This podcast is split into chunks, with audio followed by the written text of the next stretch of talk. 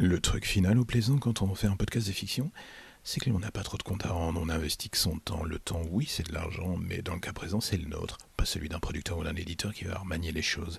Ok, du coup, cela peut aboutir au fait de partir dans tous les sens, d'avoir les yeux plus gros que le ventre, bien souvent, et se lancer sur plein de choses que l'on aura du mal à finir. Oui, c'est un fait, je suis un peu en train de parler de moi.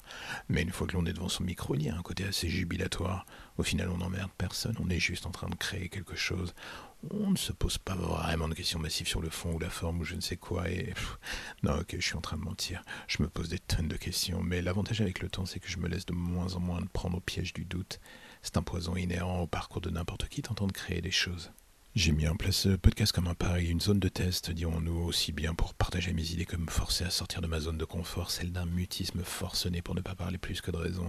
Je n'ai jamais aimé cette chose et c'est un fait, j'écoute les gens, j'observe beaucoup, je prends des photos, je prends des notes et je me dis que si l'on finit par analyser tous mes défauts ou mes tocs, cela aura presque les contours d'un futur personnage de la série Dexter. Mais bon, je m'égare, encore une fois.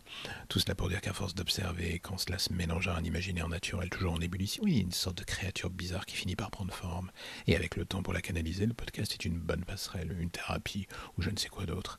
Après, il ne faut pas voir la chose uniquement que sous cette forme, cela finirait par vite faire chier les gens à la longue. Et moi aussi d'ailleurs, en premier lieu. Pour 2020, je ne me donne pas d'objectif insurmontable avec ce podcast. Juste être un tout petit peu plus structuré et finir les histoires en cours avant de passer à autre chose. Et après le futur, des one-shots, le format court qui continue, le très long, c'est un débat que j'ai dans ma tête. Un 90 minutes, pourquoi pas? La seule chose sur laquelle je m'interroge est la viabilité narrative de la chose. C'est un art de donner vie à une histoire. Il ne suffit pas d'avoir une voix qui passe, il faut aussi avoir le talent de jeu. Et cela s'apprend, ou pas d'ailleurs. Cela se perfectionne, ça c'est une évidence. Est-ce que je pense avoir tout ça? Je n'en sais rien. Pour l'instant, j'en suis encore au stade où je me dis Vas-y, fais ton truc, bonhomme, tu verras plus tard. J'écoute un peu ce que je fais lors des retours, j'essaie de voir, j'essaie d'apprendre de mes erreurs, je parle vite, trop vite, bien souvent. Je un la voix en jouant le chien de l'enfer par moments, c'est un défaut, une caricature, on va savoir.